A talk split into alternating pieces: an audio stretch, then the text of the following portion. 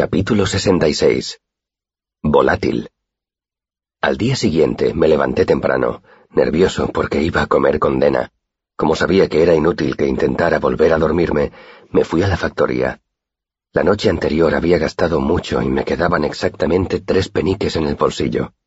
Estaba deseando aprovecharme de mi recién adquirida posición. Normalmente trabajaba en la factoría por la noche. Por la mañana todo era muy diferente. Solo había quince o veinte personas ocupadas en sus proyectos. Por las noches había el doble de gente. Kilpin estaba en su despacho, como siempre, pero la atmósfera era más relajada. Había movimiento, pero no bullicio. Incluso vi a Fela en un rincón del taller, trabajando con cuidado un trozo de obsidiana del tamaño de una hogaza grande de pan. No me extrañaba que nunca la hubiera visto en el taller si tenía por costumbre ir tan temprano. Pese a las advertencias de Manet, decidí hacer unos emisores azules para mi primer proyecto. Era un trabajo difícil, porque había que utilizar brea come huesos, pero se venderían deprisa y todo el proceso no me llevaría más de cuatro o cinco horas de meticuloso trabajo. No solo podría terminar a tiempo para ir a encontrarme con Dena en el eolio, sino que podría pedirle un pequeño adelanto a Kilvin y así tendría algo de dinero en la bolsa para comer con Dena. Reuní las herramientas necesarias y me instalé en uno de los extractores que había en la pared este. Escogí un sitio cerca de un empapador, uno de los tanques de vidrio reforzado de 500 galones de capacidad que había repartidos por el taller. Si se te caía encima algún material peligroso mientras trabajabas bajo un extractor, no tenías más que tirar de la manija del empapador y rociarte con agua fría. Si tenía cuidado, no necesitaría el empapador, por supuesto, pero era tranquilizador tenerlo cerca por si acaso. Después de armar el extractor, fui a la mesa donde estaba la brea come huesos. Pese a saber que no era más peligrosa que una sierra de piedra o la rueda de aglomeración, no me sentía cómodo tan cerca del contenedor de metal bruñido. Y ese día noté algo diferente. Llamé a uno de los artífices con más experiencia que pasó a mi lado. Jackson tenía el aire demacrado típico de los artífices que trabajaban en un proyecto de gran magnitud quizá porque dormían muy poco hasta que lo terminaban. ¿Es normal que haya tanta escarcha? Le pregunté señalando el recipiente de brea come huesos. Los bordes estaban recubiertos de finos hilos blancos de escarcha que parecían diminutos arbustos. Alrededor del metal, el aire temblaba de frío. Jackson le echó un vistazo y se encogió de hombros. Mejor demasiado frío que demasiado caliente, dijo con una risa forzada. ¡Bum! Su respuesta me pareció lógica, y deduje que el hielo debía de tener algo que ver con el hecho de que en el taller hacía más frío a esa hora de la mañana. Todavía no había ningún horno encendido, y la mayoría de las fraguas aún estaban apagadas.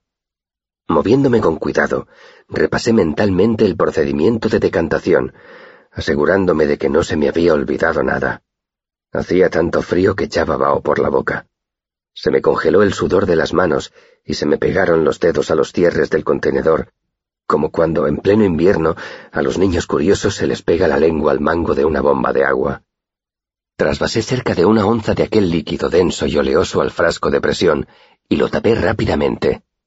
Entonces volví al extractor y empecé a preparar mis materiales. Tras unos minutos de tensión, inicié el largo y meticuloso proceso de preparar e implantar un juego de emisores azules. Pasadas dos horas, una voz a mis espaldas interrumpió mi concentración. No era una voz especialmente fuerte, pero tenía un tono de gravedad que nunca ignorabas cuando estabas en la factoría. La voz dijo, Oh, no. Debido al trabajo que estaba haciendo, lo primero que hice fue mirar el contenedor de brea come huesos. Noté una oleada de sudor frío al ver que el líquido negro salía por el borde del contenedor y resbalaba por la pata de la mesa de trabajo hasta formar un charco en el suelo. Reparé en que la gruesa madera de la pata de la mesa estaba corroída casi por completo.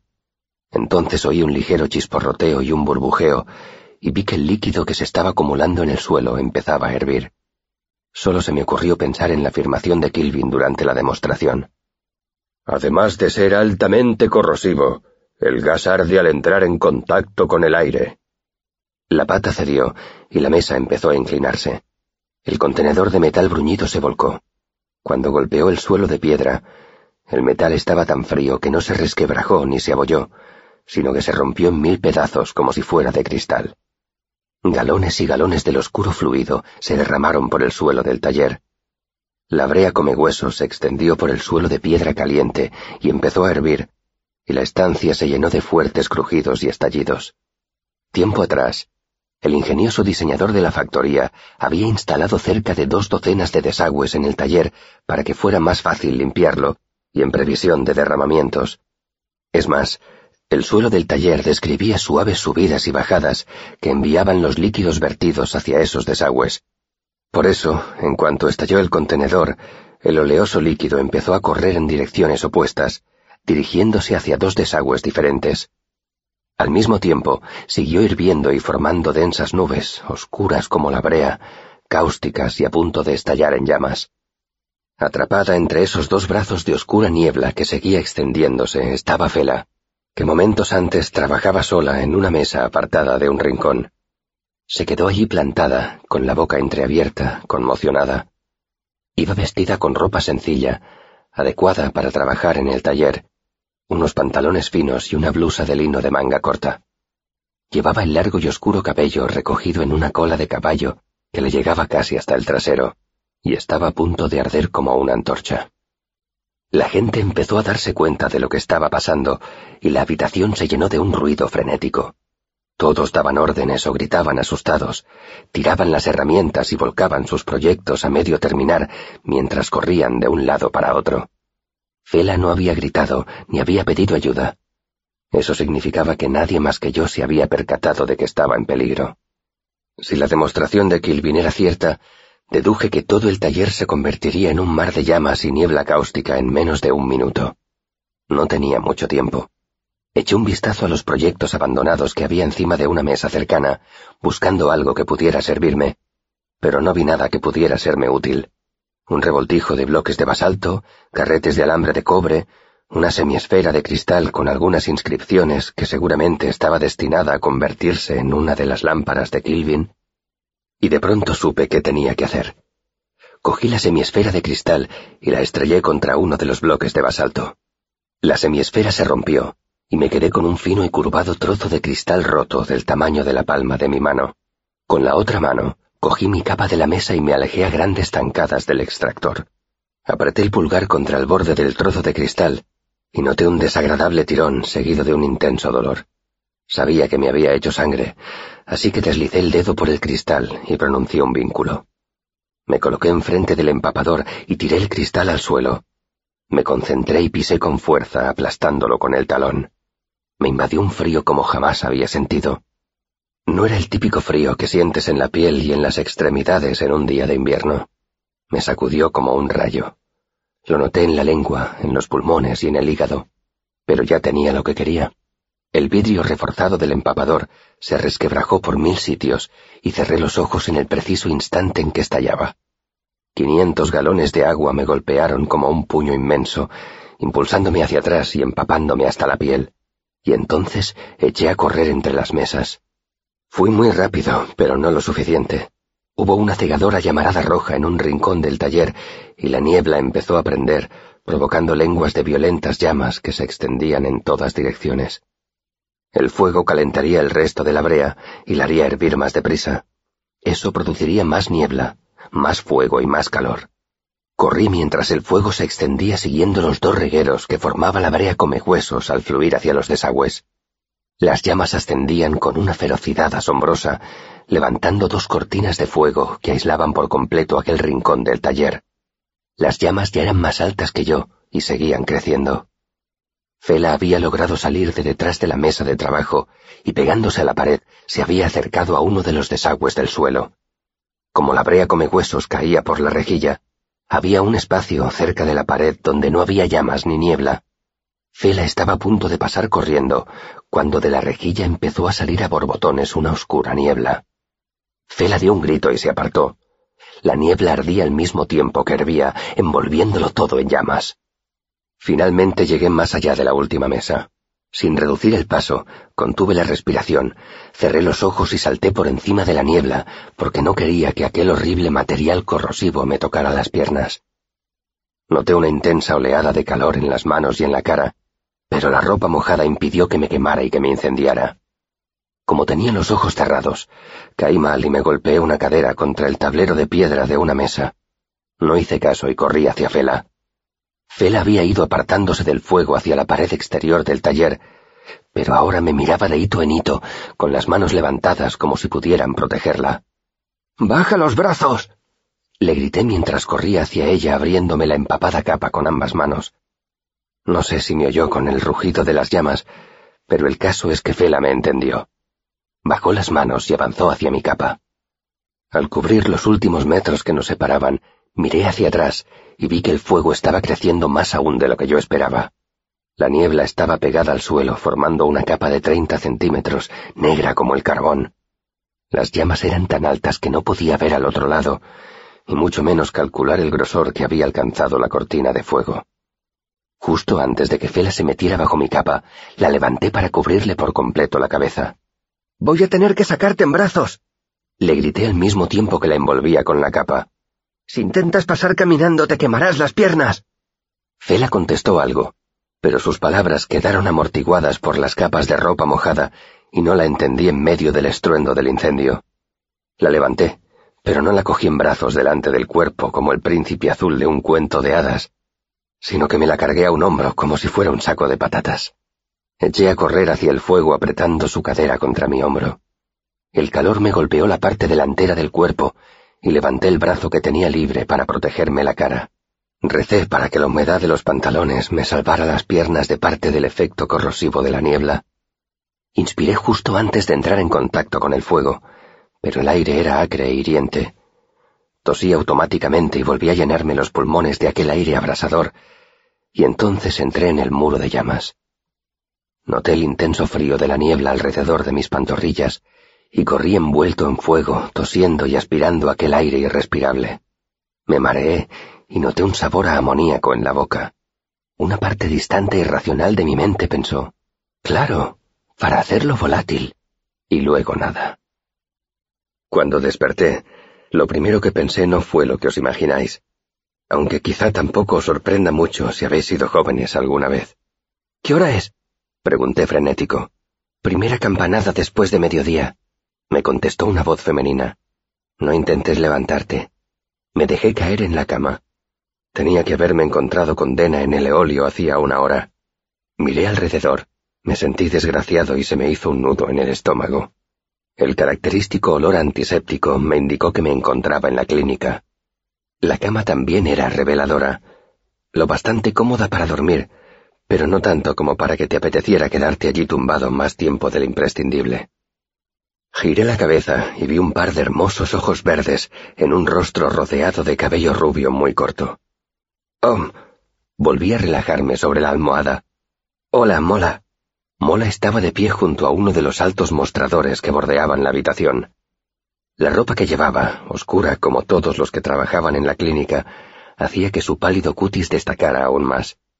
Hola, Quoth, dijo, y siguió redactando el informe médico. Me han dicho que por fin te han ascendido a Elce, dije. Felicidades. Todo el mundo sabe que te lo merecías hace mucho tiempo.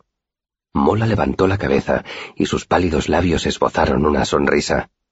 Por lo visto el calor no te ha estropeado la lengua. Dejó la pluma. Por lo demás, ¿cómo te encuentras? Las piernas no me duelen, pero las tengo dormidas, de modo que supongo que me quemé, pero que ya me has aplicado algún tratamiento. Levanté la sábana y miré debajo. Luego volví a ponerla en su sitio. Y se ve que también me encuentro en un estado de desnudez avanzado. De pronto sentí pánico. Ífela, ¿está bien? Mola asintió con seriedad y se acercó a mi cama. Tiene un par de cardenales que se hizo cuando la soltaste y algunas quemaduras en los tobillos. Pero salió mejor parada que tú. ¿Y el resto de las personas que estaban en la factoría? Sorprendentemente bien, teniendo en cuenta lo ocurrido. Algunas quemaduras causadas por el calor o por el ácido, un caso de envenenamiento por metal, pero leve, el verdadero problema de los incendios suele ser el humo, pero lo que se quemó en la factoría no desprendía humo. Echaba gases de amoníaco. Respiré hondo varias veces. Pero mis pulmones no parecen afectados, añadí aliviado. Solo respiré tres veces antes de desmayarme. Llamaron a la puerta y Sim asomó la cabeza. No estarás desnudo, ¿verdad? Casi del todo, contesté, pero las partes peligrosas están tapadas. Willem entró detrás de Sim. Resultaba evidente que se sentía incómodo. No estás ni la mitad de rosado que antes, observó. Supongo que eso es una buena señal. Le dolerán las piernas durante un tiempo, pero no hay daños permanentes, explicó Mola. Te he traído ropa limpia, dijo Sim alegremente. La que llevabas quedó destrozada. Espero que hayas elegido algo adecuado de mi vasto vestuario, dije con aspereza para disimular mi bochorno. Sim no me siguió la corriente. Apareciste sin zapatos, pero no he encontrado otro par en tu habitación. Es que no tengo otro par, dije, y cogí la ropa que me había llevado Sim. No te preocupes, no será la primera vez que voy descalzo. Salí de mi pequeña aventura sin ninguna lesión permanente. Sin embargo, me dolía todo el cuerpo. Tenía escaldaduras en el dorso de las manos y en la nuca, y quemaduras leves producidas por el ácido en las pantorrillas de caminar por entre la niebla de fuego. Pese a todo eso, recorrí cojeando los cinco largos kilómetros hasta Imre, con la esperanza de encontrar a Dena esperándome todavía. Deok me miró extrañado cuando atravesé la plaza hacia el eolio. Me miró de arriba abajo sin disimulo.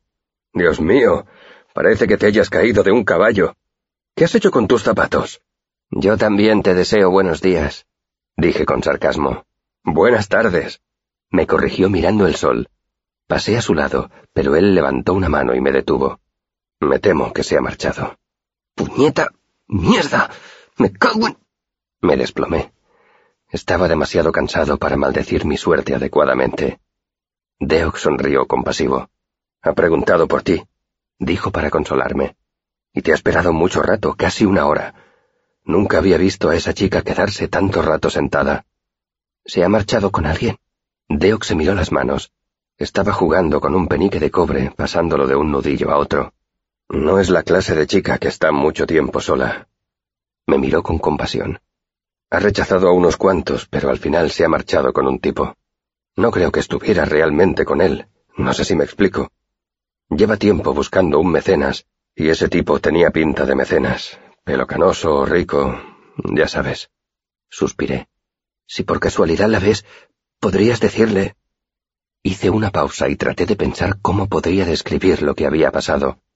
¿Se te ocurre una manera más poética de decir que he sufrido un retraso inevitable? Supongo que sí. Le describiré tu aspecto abatido y remarcaré que ibas descalzo. Te prepararé el terreno para que puedas pedirle perdón de rodillas. Sonreí a pesar de todo. Gracias. ¿Puedo invitarte a una copa?